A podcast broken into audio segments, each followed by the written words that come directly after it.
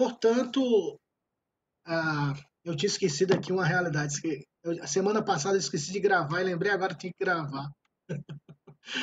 Desculpa, gravando. Então, quando nós tratamos essa perspectiva da biografia, por exemplo, no Evangelho de Lucas fala que o Senhor Jesus, com 12 anos de idade, estava na sinagoga compartilhando da palavra com os eruditos, os, os mestres da época. E ele aparece novamente sendo batizado por João o, ba João o Batista com aproximadamente 30 anos. Então, dos 12 anos aos 30 anos de idade, são exatamente 10, 18 anos de silêncio. Então, 18 anos em que não temos nenhuma gravação, nenhuma, nenhum artigo, nenhum escrito da vida do Senhor. Então, há um tempo de silêncio. Alguns liberais alegam que nesse período de silêncio, Jesus foi para a Índia, aprendeu a meditação lá na Índia, algumas questões mais espiritualísticas ou do misticismo, mas tudo isso são teorias sem nenhuma base histórica, sem nenhuma base bíblica e sem nenhuma base técnica. São especulações. Então, esses são os três evangelhos, os evangelhos sinópticos, tá bom? Então vamos lá para é, a continuação aqui. Um minuto. Ok. Tempo de silêncio. Eu acho importante nós tratarmos isso. O que é esse tempo, o tempo de silêncio? Nós sabemos que no Antigo Testamento e o Novo Testamento há uma continuidade. Nós tratamos isso na aula passada. Essa continuidade, ela é a como eu posso usar um termo, ela é a concretização das profecias e de todo o arcabouço do Antigo Testamento tendo seu cumprimento cabal no Novo Testamento. Um tempo de silêncio. Nós entendemos que do último livro do, do Antigo Testamento, profeta Malaquias, até a aparição, a, a, a, a aparição de João o Batista, se deu aproximadamente 400 anos. Aproximadamente 400 anos. De silêncio. Nenhuma palavra profética, nenhum profeta se levantou, nada aconteceu nesse período em comparação ao Antigo Testamento. Foi nesse período que surgiu a Revolução dos Macabeus, ou grupos é, sectaristas, como os escribas, alguns grupos apocalípticos que nós iremos ver, é, revoluções para que a nação, o povo de Israel se libertasse do poderio de Roma, e entre, entre essas e outras coisas. E é nesse período que aparece o nosso querido, depois desse período é que conhece que aparece o profeta João Batista. Esse é um período de silêncio profético, como eu falei, entendeu? Como resultado, originou-se duas correntes de via religiosa. Nesse período de silêncio, antes apare... da aparição de João Batista, surgiu algumas vias, algumas correntes religiosas. A religião dos escribas, que era aquela religião da lei, da interpretação, os doutores da lei, entre outras coisas, como se fossem a é, intérpretes da mensagem do Antigo Testamento. então surgiu aí nesse período, a, eu, eu afirmo isso, acredito assim, aquele período onde as pessoas tinham aquele poder de interpretar ou de serem mediadoras dos antigos escritos do Antigo Testamento para essa geração nova. Então eles eram os doutores da lei. Somente eles, entre aspas, tinha essa capacidade de interpretar, de mostrar, de apresentar a lei e criou essa questão do clero, né? Já iniciou aí as sementes do clero. Aqueles que poderiam ter acesso a essa lei, aplicá-la e pregá-la. Segundo, apareceu diversos grupos, conhecidos como os apocalípticos. E tudo se concentrava nessa comunidade Qumran. Eu acho que a pronúncia correta é essa, Qumran. Essa comunidade ou esse grupo eram pessoas que viviam no deserto. Essas pessoas tinham interesse de se afastar da corrupção do mundo e viver a vida no deserto, cultivando uma vida devocional, mas instigando esse juízo que viria sobre o mundo, sobre a nação, que oprimia Israel. Eles também tinham um lado político. Alguns desses é, adeptos desse período pegavam em armas para lutar pela liberdade de Israel, que vivia debaixo do poderio da, do Império Romano. Alguns tinham palavras apocalípticas sobre o fim do mundo, sobre o fim dos tempos e a restauração de Israel, a liberdade, o juízo de Deus para todas as nações. Mas só que a diferença que existia era, eles não escreveram nada em relação a isso. Eles não tiveram uma voz profética, podemos assim dizer, um representante. Eles não diziam assim diz o Senhor, como era no Antigo Testamento. Então eles tinham aquela comunidade de pessoas que acreditavam e se reuniam ou se reuniram para viver esse, essa realidade no deserto de privações, de consagração, de busca, mas longe da realidade, entre aspas, moderna daquela época.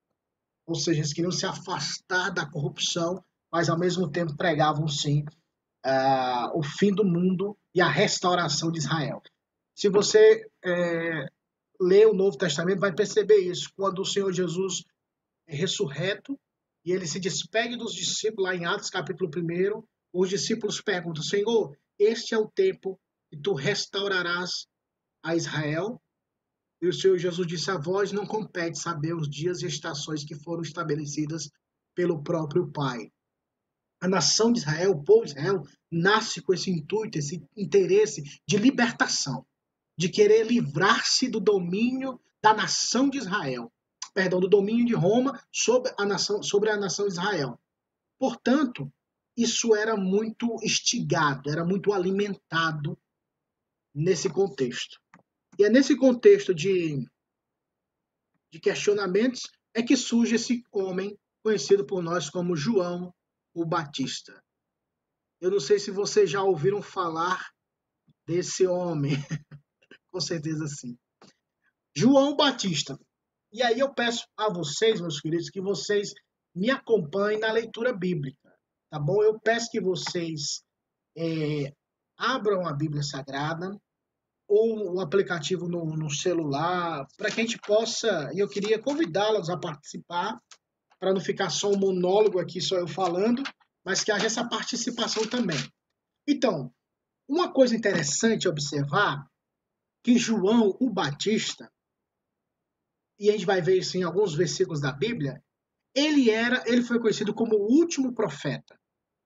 Mas ele também foi aquele que iniciou a nova, entre aspas, a nova era, o novo momento, a entrada do reino de Deus na terra. Porque a primeira mensagem de João o Batista era: arrependei-vos, porque é chegado o reino de Deus. Essa mensagem ela é falada pelo próprio Senhor Jesus posteriormente e pelo apóstolo Pedro lá em Pentecostes, quando o Espírito Santo desce e ele prega o seu primeiro, o seu primeiro sermão e ele fala: arrependei-vos porque é chegado o reino de Deus. Ou seja, a palavra de arrependimento. E é esse homem, João o Batista, que vai iniciar esse, essa etapa. Vamos lá, Lucas capítulo 1, versículo 13. Uma coisa que nós precisamos entender é que João, o Batista, era filho de Zacarias e filho de Isabel. Por favor, quem achou Lucas capítulo 1, versículo 13, leia, por favor, em alta voz para todos.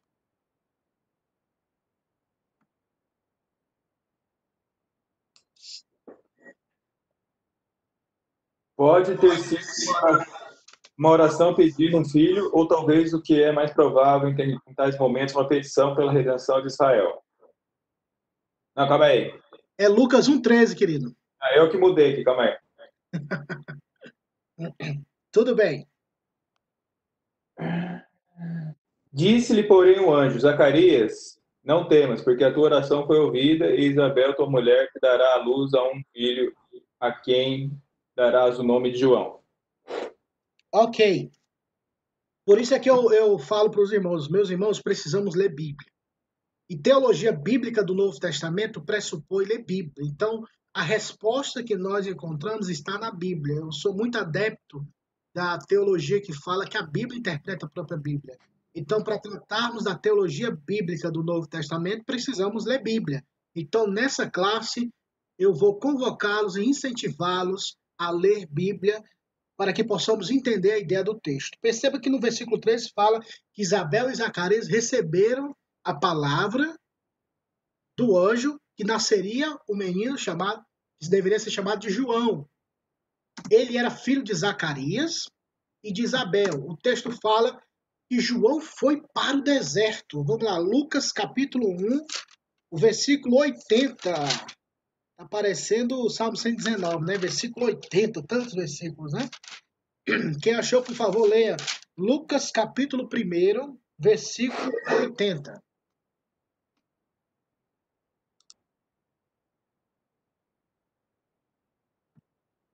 O menino crescia e se fortalecia em espírito, e viveu nos desertos até o dia em que havia de manifestar-se a Israel.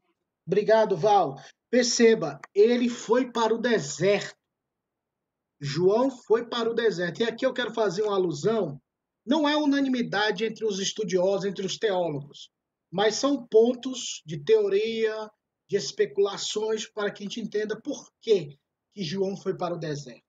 Meus irmãos, a época, nesse período, a corrupção era grande, infelizmente, em Jerusalém, no templo. Então, Zacarias, sabendo disso, envia seu filho para o deserto. Permite que seu filho vá para o deserto e viva essa vida. Para que ele, isso é uma teoria, para que ele não se corrompesse com as questões religiosas que estavam sendo estabelecidas nessa época. E quando o Senhor Jesus aparece, ele repreende também o sistema falso, o sistema religioso, mas um religioso, uma religiosidade falsa, desprovida do Senhor, desprovida de Deus, que não é novidade em Israel, viu?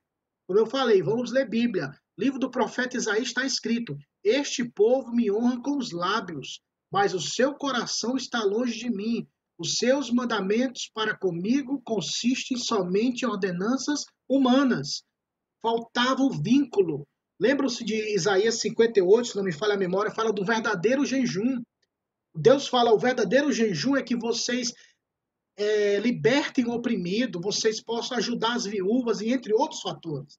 Então, a, a condução de uma vida ou de uma conduta hipócrita já prevalecia muito no ambiente de Jerusalém. Então, João Batista vai para o deserto para não se corromper para que assim ele pudesse manter a sua vida íntegra.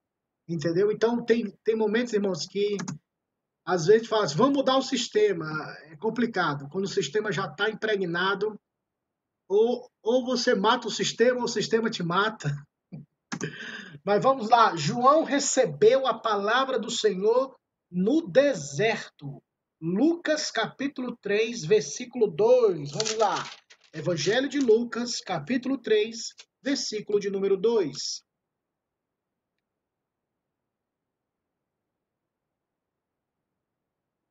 Sendo Anas e Caifás, sumos sacerdotes, veio no deserto a palavra de Deus a João, filho de Zacarias.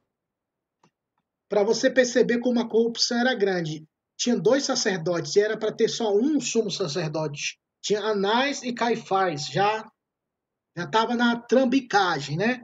Já estava querendo dividir poder, tipo, vamos repartir o bolo. Aí o que é que acontece? Nesse período, o que o Jonas leu, veio a palavra do Senhor para João, filho de Zacarias, no deserto. Ele só levanta-se, João só se prontifica quando ele recebe a palavra do Senhor. Isso que é gostoso de observar. Você se lembra do profeta Ezequiel, quando ele estava no vale de ossos secos? Deus fala assim para Ezequiel: Ezequiel, poderão esses ossos reviver? O que Ezequiel fala? Senhor Jeová, tu é que sabes. Porque a palavra é tua, o poder é teu, a ordem é tua. Aí quando ele fala isso, Deus fala assim: então profetiza, filho do homem. Diz e prega a esses ossos. Ouvi a palavra do Senhor. Então, quando a palavra de Deus vem, quando a palavra de Deus comissiona, quando a palavra de Deus chama, ela reverte o indivíduo, a pessoa, de autoridade, porque ela não fala no nome dela, ela não fala no nome dele, ela fala em nome do Senhor. É por isso que os profetas do Antigo Testamento usavam muito o termo Assim diz o Senhor. Em inglês eles falam, Thus says the Lord. Ou seja, não é eu que estou falando, quem está falando é Deus. Então escutem a voz de Deus. Ele recebeu a palavra do Senhor. Outra coisa, João capítulo. João pregou no deserto. Vamos lá, Marcos. Evangelho de Marcos. Aqui minha, minha cara está aqui escondendo o versículo, mas eu acho. Marcos 1, capítulo 1, versículo 4 ao versículo de número 6. João pregou no deserto. Evangelho de Marcos, capítulo 1, versículo 4, 5 e 6. Por favor, alguém leia.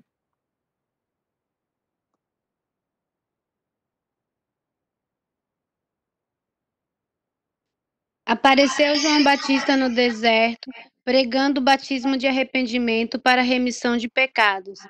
Saíram a ter com ele toda a província da Judéia e todos os habitantes de Jerusalém, e confessando seus pecados, eram batizados por ele no Rio Jordão. As vestes de João eram feitas de pelos de camelo, ele trazia um cinto de couro e se alimentava de gafanhotos e mel silvestre. Ok, obrigado, Val. Três coisas que a gente vai observar. Versículo 4. Ele apareceu proclamando e batizando aonde? No deserto. Batismo de arrependimento para perdão dos pecados. E eu acho tão lindo o versículo de número 6. Todos os moradores de Jerusalém e Judéia, ou seja, a grande massa, o povo, foi ao encontro dele. Onde a palavra do Senhor estava, o povo queria ouvir. O povo queria. Oh, pode falar, querido. Quem fala, Jonas? Jonas, é, Isso, pode falar. queria fazer a pergunta seguinte. É, João Batista, como se diz aqui que ele apareceu no deserto, ele não teria sido levado pelo Espírito para o deserto? Não, a palavra.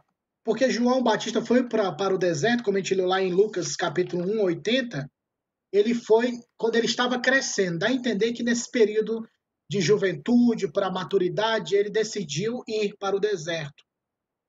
Porque João Batista, irmãos, ele era filho de Zacarias. Zacarias era sacerdote no templo. Então, se ele era filho de sacerdote, ele deveria ser sacerdote.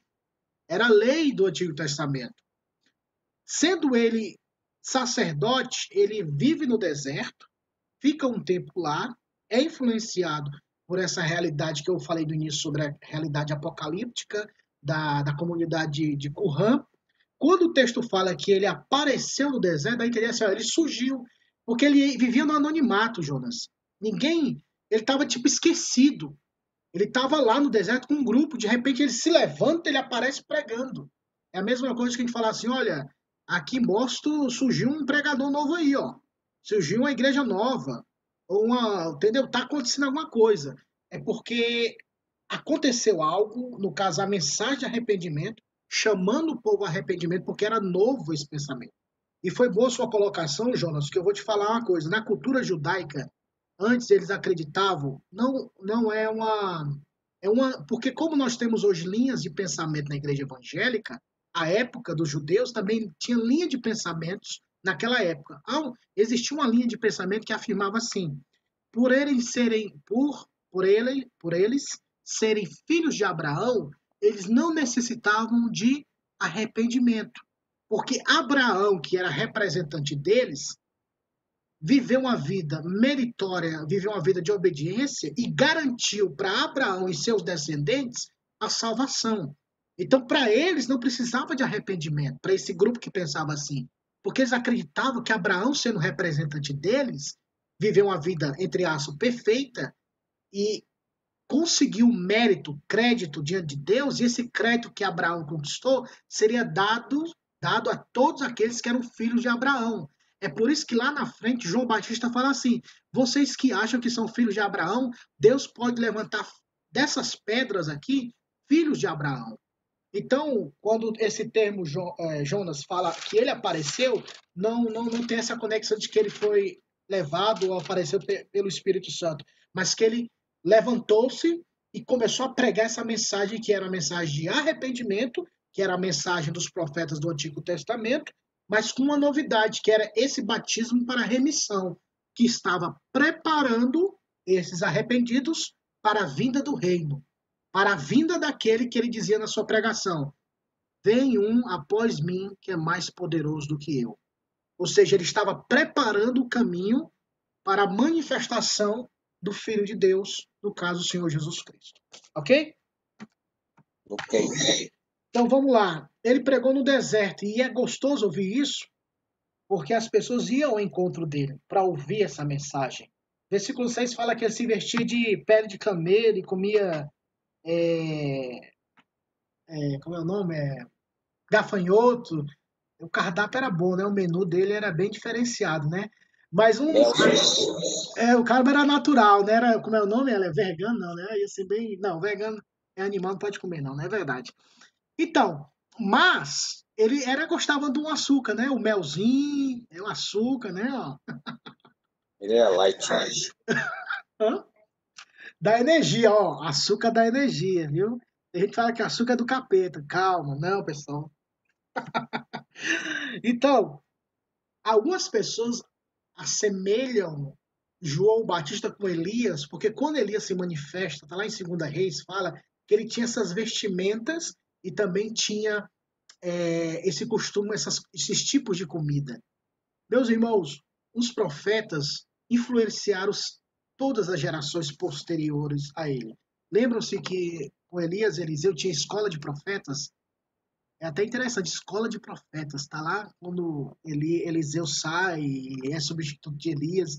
Os profetas eram exemplos. Os profetas, eles queriam é, seguir o exemplo desses homens. E essa comunidade que foi para o deserto, eles tinham esses profetas como exemplo. E para muitas pessoas, Elias foi a maior representação de profeta.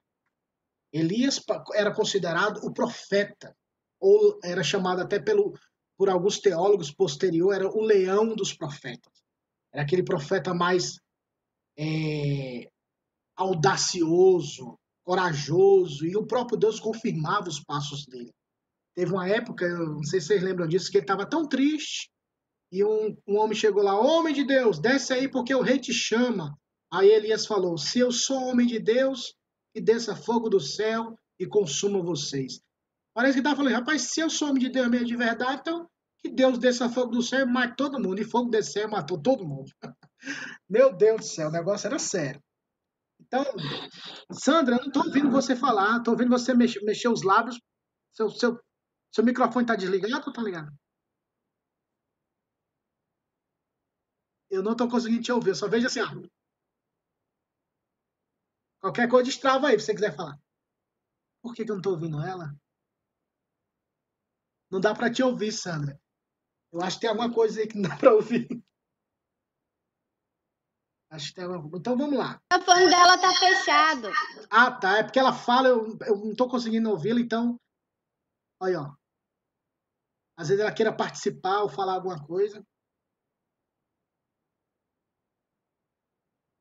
Ela tem que ligar o microfone dela. É, liga o seu microfone, irmã Sandra. Aí a senhora pode falar. Então vamos lá. Destravar, Jeff, o dela. Mas ela tem que destravar.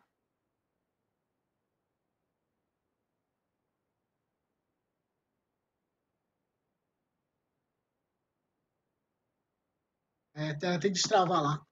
Mas enquanto isso, enquanto a irmã Sandra vai vendo aí, ela, a gente continua. Então, João Batista. Perceba, pessoal, o nome de João não era João Batista, entendeu?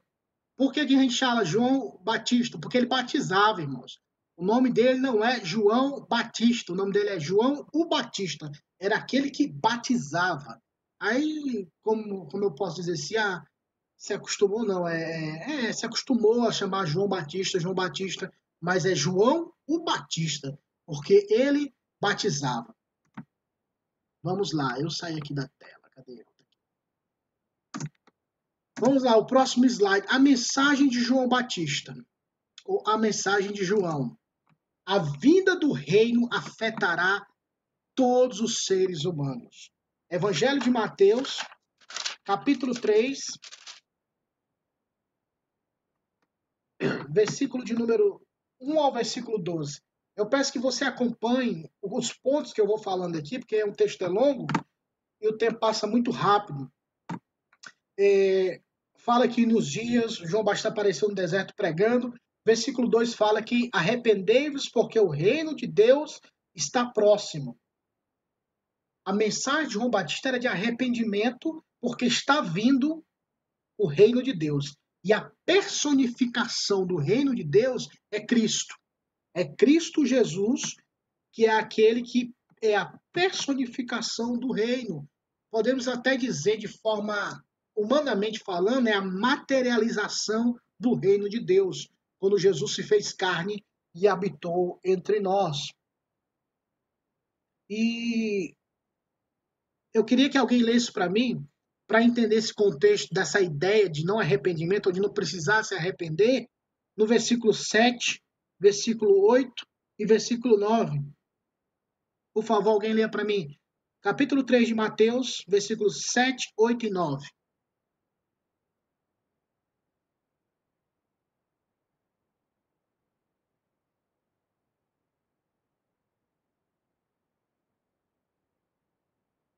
E vendo, e vendo ele muitos dos fariseus e dos saduceus que vinham ao seu batismo, diziam-lhes: Raça de víboras, quem vos ensinou a fugir da ira, da ira futura? Produzi, pois, frutos dignos de arrependimento, e não presumais de vós mesmos, dizendo: Temos, temos por pai a Abraão porque eu vos digo que mesmo dessas pedras Deus pode suscitar filhos a Abraão. A mensagem era dura, era a mensagem de arrependimento. Porque o reino está vindo. E o reino, ele afetará todos os seres humanos. Perceba que essa mensagem não é para as nações, como acreditava aqueles que viviam na comunidade ou comunidades apocalípticas, a comunidade de Qumran, que Deus iria salvar Israel e punir todos os outros povos. Ao contrário, a mensagem de João Batista é que todas essas pessoas, todas essas pessoas, elas teriam que se arrepender. Não era simplesmente as nações, os gentios, mas ele direciona essas palavras aos líderes de Israel naquela época, no caso, os fariseus e os saduceus. A mensagem do reino afetará a todos. A mentalidade judaica daquela época é que Israel estava livre. Jerusalém está livre por causa das promessas, por causa da bênção, por causa de outras coisas. Então não precisava de arrependimento, só a punição para os outros. Salvação para nós, inferno para os outros. Era mais ou menos isso. Isso gerava o orgulho, a soberba, a arrogância. Tem um livro, isso aqui serve para nós presbiterianos. Tem um livro do presbítero Solano Portela, ele dizia, que diz assim: cinco pecados que ameaçam o calvinismo. Nesse livro, o primeiro pecado que nós somos calvinistas, presbiterianos, o primeiro pecado que ameaça nós como calvinistas é a soberba, a arrogância espiritual. Porque nós temos um conteúdo bíblico, nós temos a verdade, e às vezes essa verdade tem que quebrantar, trazer a humilhação. E às vezes tem pessoas que ficam soberbas, arrogantes, por causa dessa verdade. Então, para mim, pessoalmente falando, essa pessoa nunca conheceu a verdade, porque a, a verdade ela quebranta, a verdade humilha, a verdade gera compaixão pelo próximo. Mas infelizmente tem pessoas que se sentem arrogantes e até humilha outras igrejas, outros irmãos, e isso é errado, isso é pecado, irmãos. Essa mensagem não pode invadir a nossa alma como invadia dos fariseus da soberba. E nós vamos caminhar com regras observando leis, observando pontos, mas Cristo está muito, muito longe dos nossos corações. Nós precisamos ter cuidado. Essa é a mensagem do reino: invadir a nossa alma e nosso coração, não só externamente, mas internamente.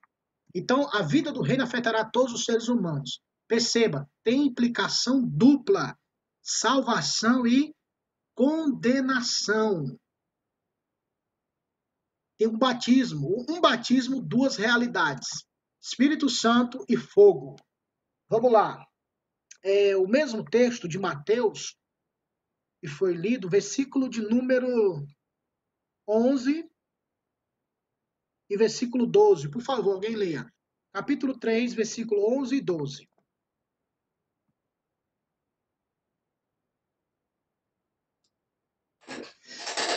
Eu batizo com água para arrependimento, mas aquele que vem depois de mim é mais poderoso do que eu, cujas sandálias não sou digno de levar. Ele vos batizará com o Espírito Santo e com fogo. Verso 12. 12. Isso, por favor. A, a sua pá, ele a tem na mão e limpará completamente a sua ilha. Recolherá o seu trigo do celeiro, mas queimará a palha e fogo Perceba, o batismo tem duas realidades. Essa realidade do Espírito Santo e do fogo. No versículo 12, há dois grupos. O versículo 12 fala que ele vai fazer, vai recolher no seu celeiro os grãos. Mas a palha seca, na parte B desse versículo 12, ele vai queimar no fogo, é, no fogo eterno, no fogo que não tem fim, que não termina. Então são dois grupos aqui. Um grupo receberá essa visitação, o toque do Espírito Santo, que é a salvação. O outro grupo vai receber essa condenação, esse juízo eterno, esse juízo que irá separar bodes de ovelhas, como diz a palavra de Deus no, evangelho, no próprio evangelho de Mateus. Nós temos, é, às vezes, uma concepção muito errada, irmãos. O próprio Senhor Jesus que veio para salvar, vai chegar uma época também que ele condenará. Às vezes nós somos tão familiarizados, tão rápidos a aceitar essa realidade mais universalista, que é a doutrina de que ninguém irá perecer, ninguém irá para o inferno, todos serão salvos, por causa dessa, desse contexto que vivemos hoje, podemos assim dizer, de não, Deus não é, não é tão carrasco assim, Deus não é tão injusto. Então, quando nós não temos a percepção do que significa o pecado e do que significa a santidade de Deus, porque são dois pontos que todo cristão precisa devotar a sua vida para entender, tanto biblicamente como experimentalmente, a realidade da santidade de Deus e a realidade do nosso pecado. E tudo isso nós vamos entender quando nós olharmos para a cruz de Cristo Aí você vai entender a santidade de Deus e, a, e, a, e o pecado, o que gerou essa cruz. Então, a condenação virá. E João Batista está dizendo: olha, ele virá, ele vai salvar, mas também ele vai condenar. É ele que vai separar a palha do trigo. É ele que vai fazer essa separação. Eu gosto de um livro do R.C. Sproul, ele é um pastor presbiteriano, hoje, hoje ele dorme no Senhor, R.C. Sproul ele dizia que num livro sobre a cruz de Cristo que Deus na cruz, olha só o que ele falou, Deus nos livrou dele mesmo. Na cruz, Deus nos livrou dele mesmo. Por que ele disse isso? Dentro do contexto do livro. Porque quem vai julgar é Deus. Quem vai condenar é Deus. E quem vai salvar é Deus. Então, quando Sproul fala que Deus na cruz nos livrou de Deus, ou seja, na cruz, Jesus livrou o seu povo do encontro naquele dia, o um encontro diante do trono branco, onde você vai, todo ser humano que não está em Cristo, vai se encontrar diante de Deus e vai prestar contas. É aquilo que Oséias e outros profetas falaram: prepara-te, ó Israel, para te encontrares com teu Deus. Ou seja, o dia do juízo está vindo.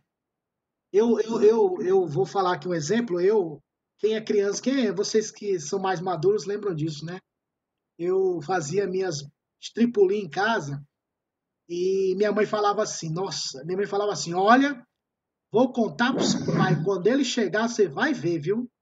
E eu ficava naquela, meu Deus, o pai tá chegando, o pai tá chegando, o pai tá chegando, eu vou apanhar, eu vou apanhar, porque eu ia me encontrar eu ia ter uma hora de juízo, ia ter a hora do, da peia, eu ia receber a recompensa.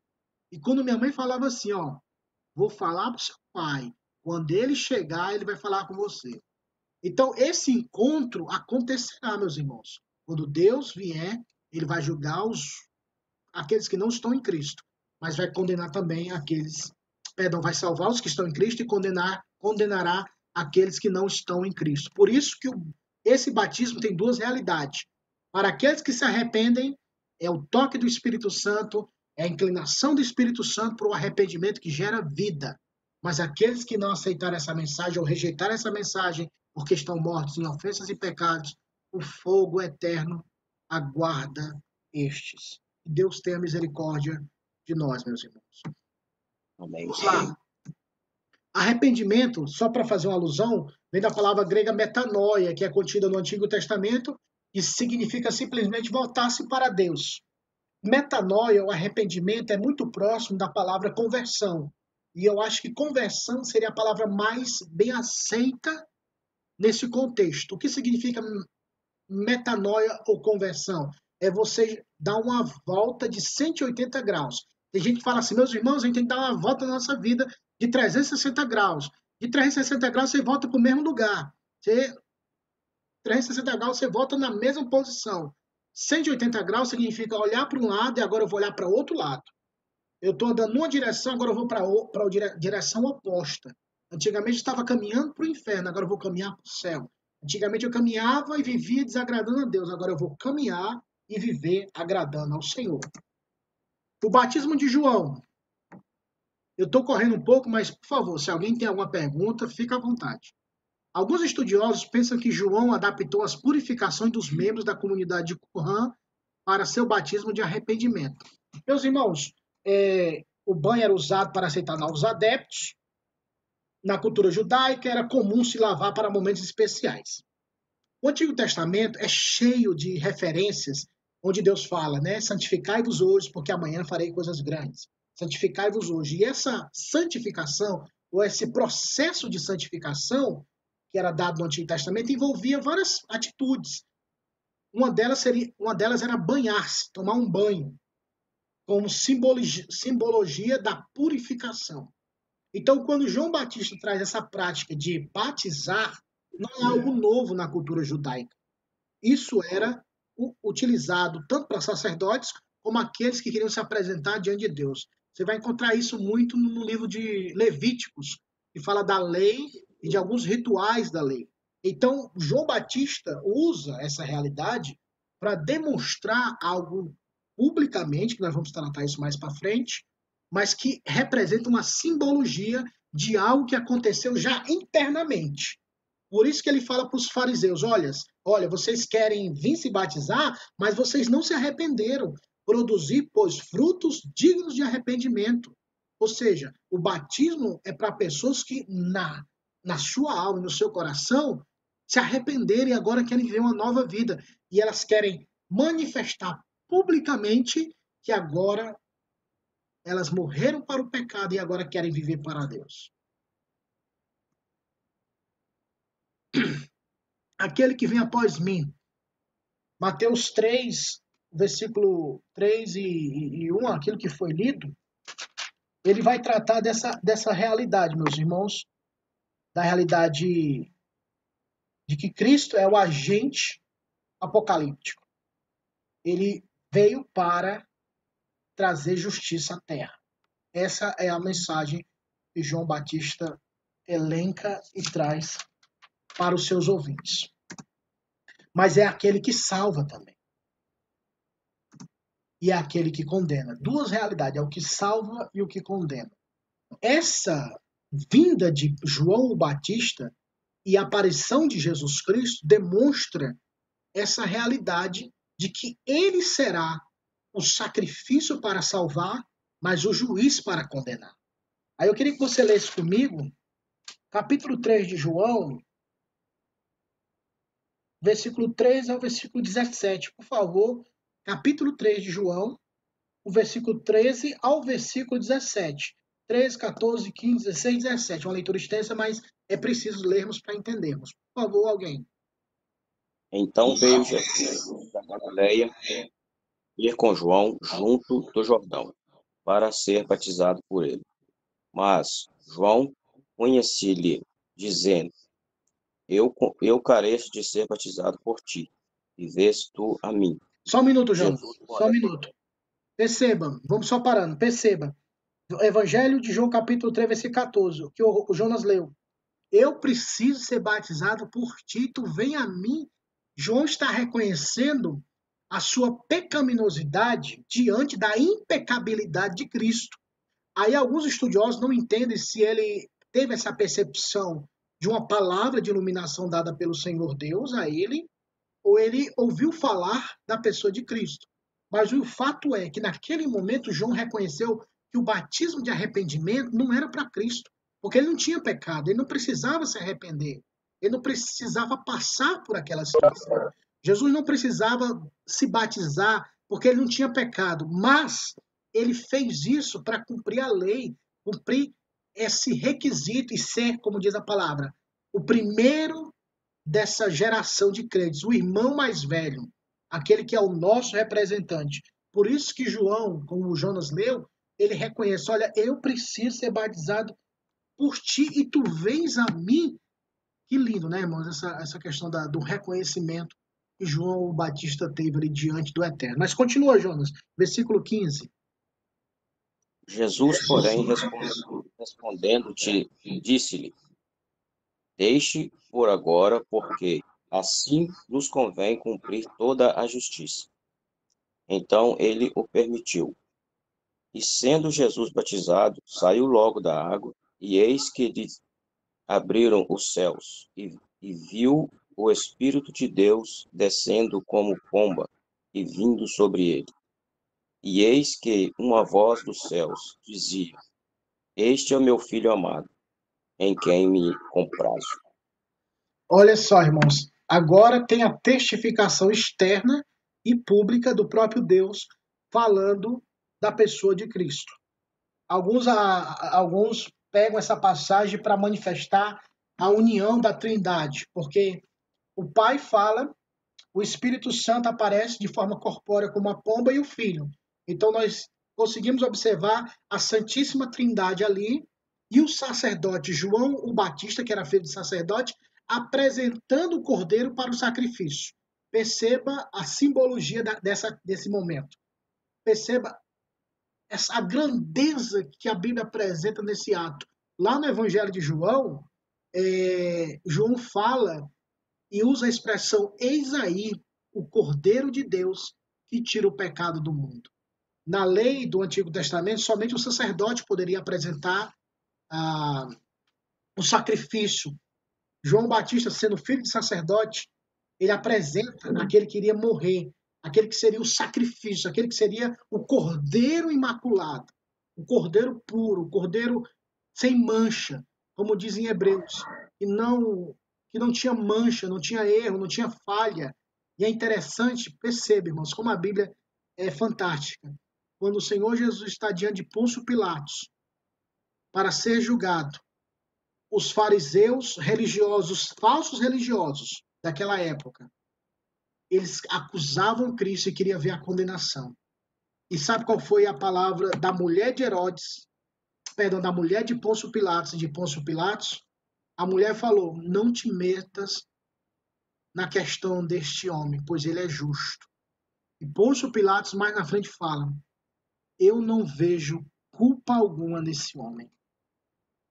É como se as nações, no caso Roma, testificassem: olha, não tem falha nele não tem defeito, não tem erro, não tem pecado, não tem nada em que você possa acusá-lo.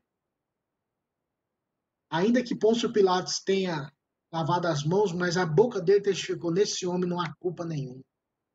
Então, é por isso que ele, se torna, ele não se torna, ele é o nosso real Salvador, puro, santo, imaculado. E ele pode salvar perfeitamente o seu povo. Então, louvado seja Deus, porque ele salva, mas, como eu disse, ele também condena. Quando o Senhor Jesus vem ao mundo, João Batista fala que ele vai fazer essa separação da palha e do trigo. O reino de Deus é isso, irmãos, é a chegada. É a chegada da separação. É hora de separar bodes de ovelha. É hora de separar a luz das trevas. É hora de separar filhos da promessa É hora de fazer essa separação. Então, quando Cristo veio e quando ele morreu na cruz, a separação, a separação já foi feita. Nós não sabemos. Nós só saberemos no dia do juízo. Mas a, separa, a separação já foi feita diante de Deus O próprio Deus já fez essa separação. Por isso que nós devemos pregar o evangelho, porque temos escolhidos de Deus espalhados no mundo. Nós não sabemos quem é. Por isso é que devemos pregar para todos, porque somente aqueles que pertencem a Deus é que vão responder positivamente esse chamado, o chamado do evangelho. Para encerrar o ponto de João Batista, eu queria que você fosse comigo lá em Mateus capítulo 11, para tratarmos de um assunto que algumas pessoas comentam sobre o apóstolo João. Perdão, o profeta, né, João? Perdão. Eu queria que alguém lesse, por favor, capítulo 11 do Evangelho de Mateus, capítulo 11, versículo 2 e versículo 3. Aí depois vamos ler mais versículos, mas por favor, alguém lê 2, versículo 2 e versículo 3 do capítulo 11.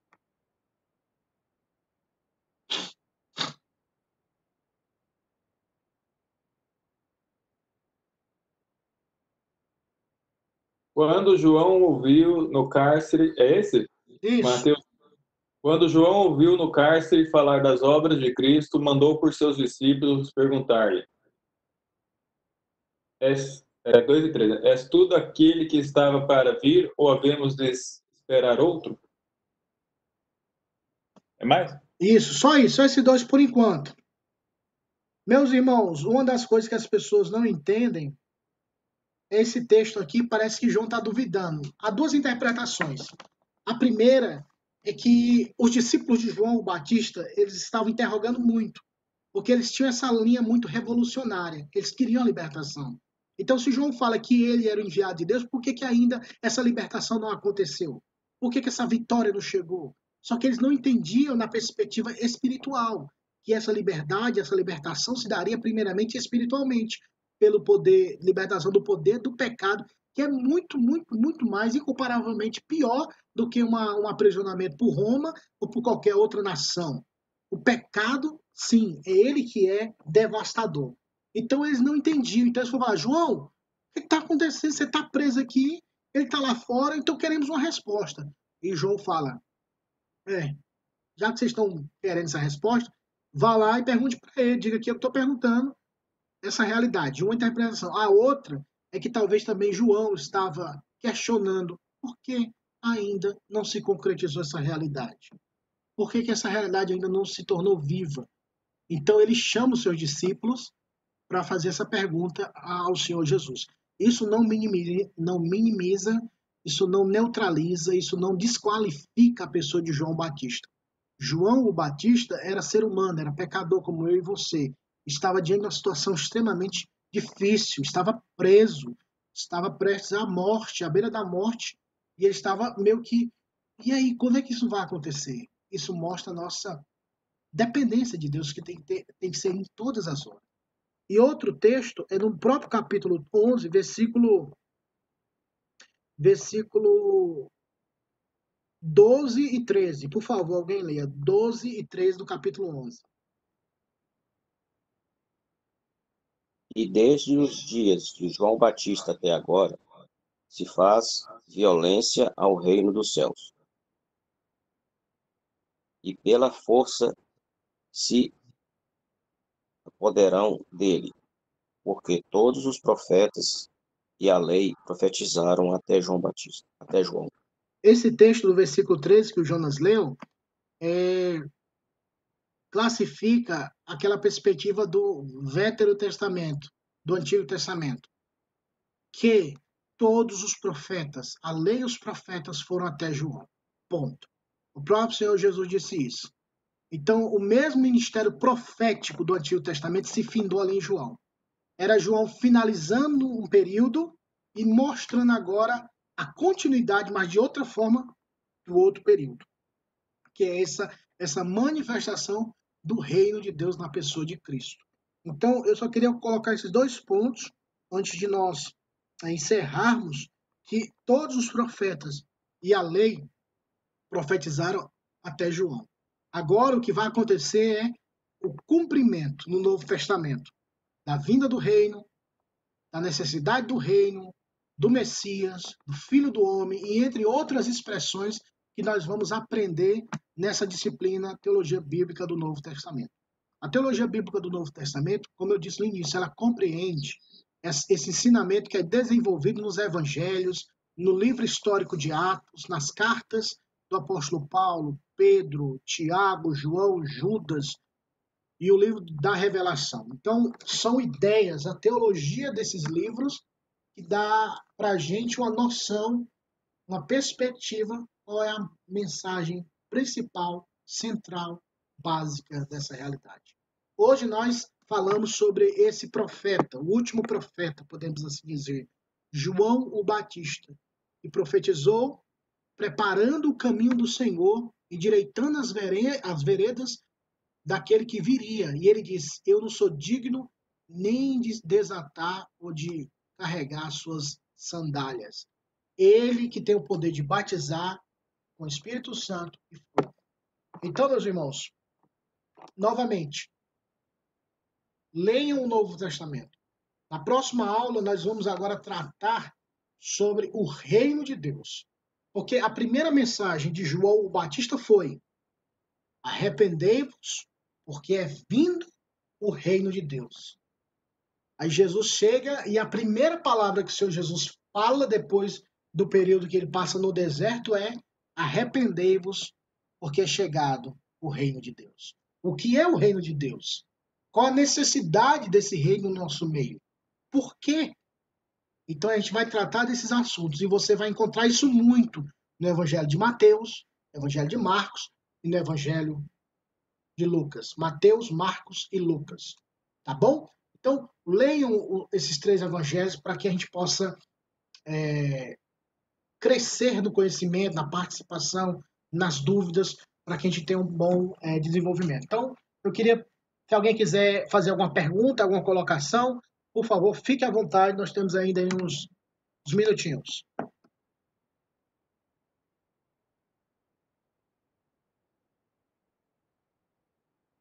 Pastor, diga.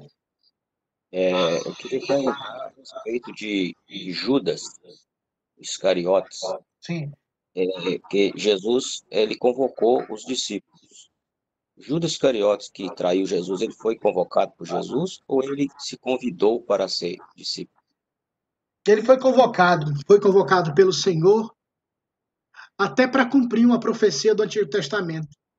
O próprio Senhor Jesus fala que isso aconteceu para se cumprir uma profecia que tinha no Antigo Testamento. Lembre-se que o Senhor Jesus, ele sempre falou, olha, nada vai passar, nem o J, nem o tio, tudo vai, ser, vai se cumprir. Então tinha um objetivo, tinha uma, como eu posso falar, um propósito para a vida de Judas, ainda que seja esse pro, pro, propósito de destruição. É difícil para algumas pessoas ouvirem isso nos dias de hoje. As pessoas não, não ficam que, como é que é?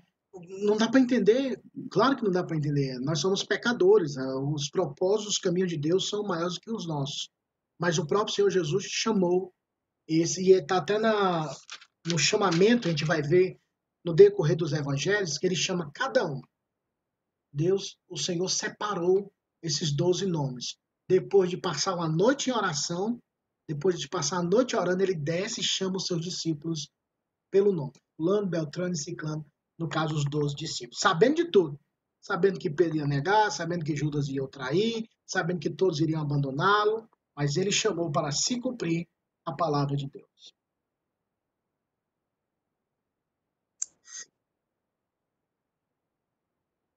Anything else? Ou alguma coisa mais?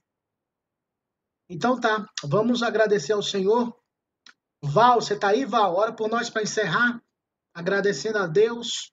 E próxima semana, como eu falei, vamos tentar ler o Novo Testamento, Mateus, Marcos e Lucas, principalmente nas, nas questões sobre a palavra reino de Deus. Reino de Deus, porque você vai perceber que está impregnado no Novo Testamento a perspectiva do reino de Deus. Então vamos orar nossa irmã Vá, agradecendo a Deus e eu agradecendo ao Senhor por esse dia e por essa aula.